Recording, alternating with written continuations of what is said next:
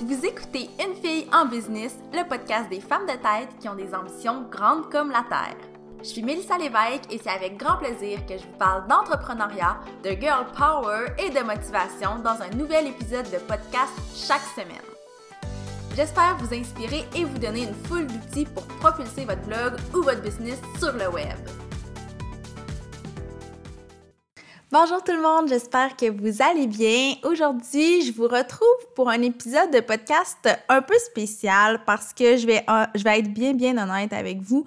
En fait, il y a cinq minutes, je ne savais pas euh, de quoi j'allais vous parler aujourd'hui. Je savais que je devais enregistrer un épisode de podcast, mais euh, je vous épargne les détails, sauf que j'ai une super grosse semaine au travail qui me demande d'être énormément créative pour mes clientes et quand j'ai des semaines comme ça, souvent, ce qui arrive, c'est que j'ai un peu moins de, de créativité et d'idées pour mon propre contenu à moi.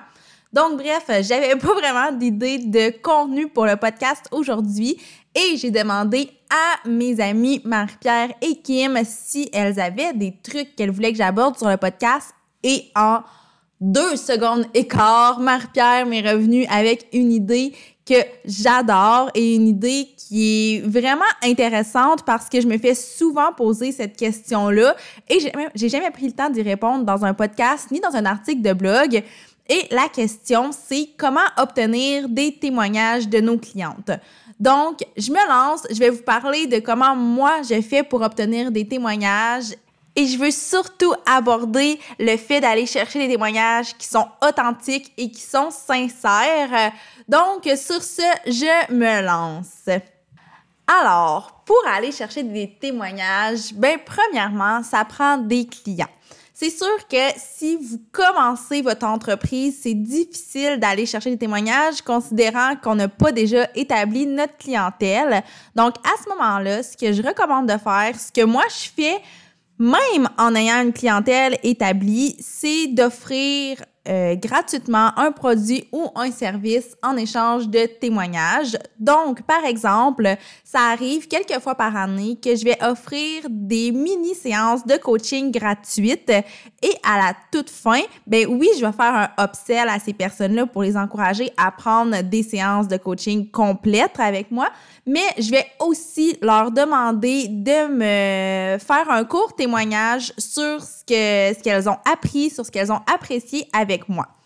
Ceci dit, c'est sûr que c'est quelque chose qui est offert gratuitement et dans mon cas, c'est quelque chose qui est un peu un échantillon, si on veut, de mon service.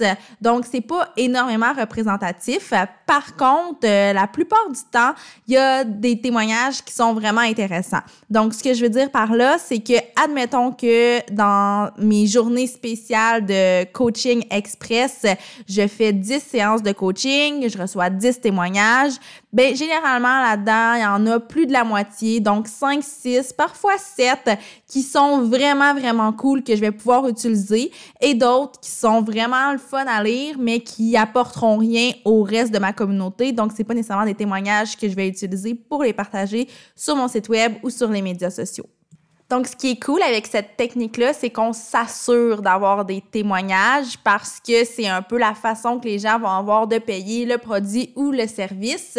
Par contre, comme je l'ai dit tantôt, comme c'est quelque chose qu'on offre gratuitement, ben c'est sûr que le témoignage peut être un peu biaisé. Euh, j'ai rarement eu des témoignages négatifs à la suite des coachings express parce que je leur ai offert du temps gratuitement et généralement, on a eu le temps de répondre rapidement à une de leurs questions qui les a satisfaits, mais on n'a pas approfondi leur stratégie ou quoi que ce soit. Donc, le témoignage est vraiment intéressant, mais pas nécessairement full à 100% à l'image de mon service.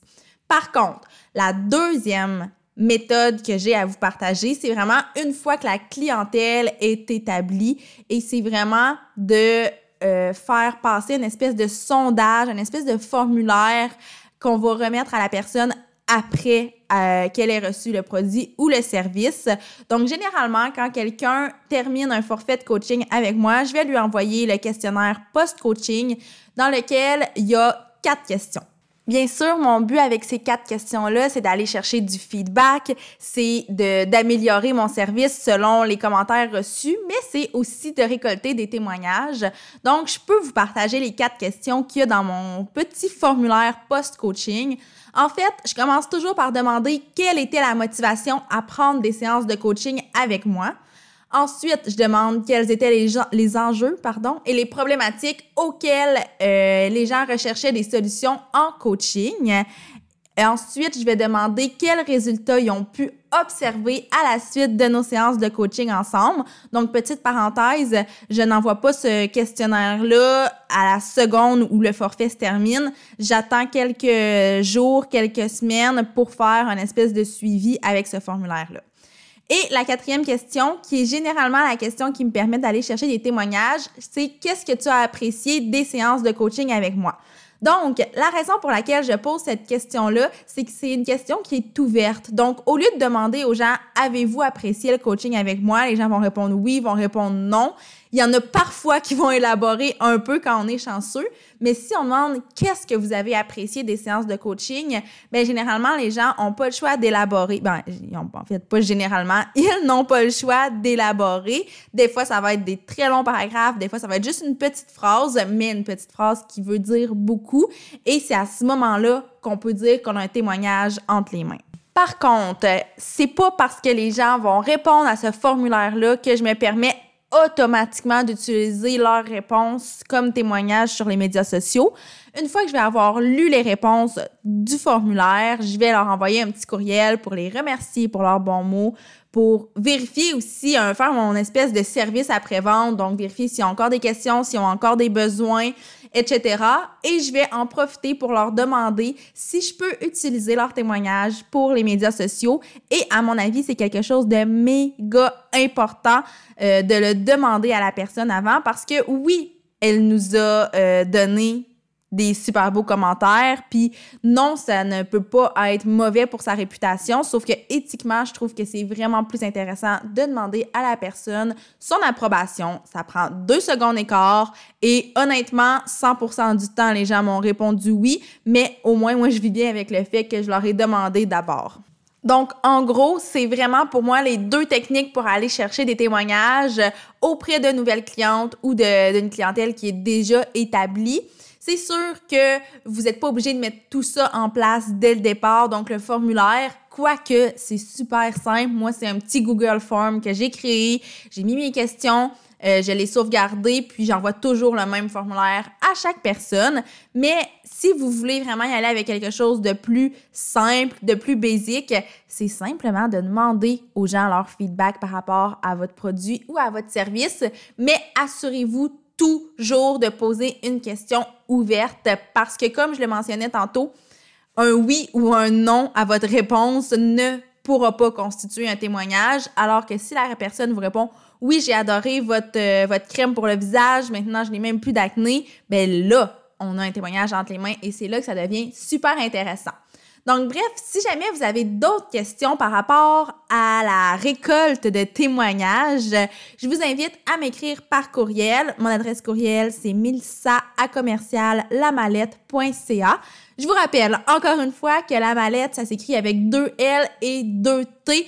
Je le mentionne dans chaque épisode de podcast et pourtant, je reçois souvent des messages sur Facebook comme quoi un courriel, c'est pas rendu et on se rend souvent compte que c'est parce qu'il manque un L ou il manque un T.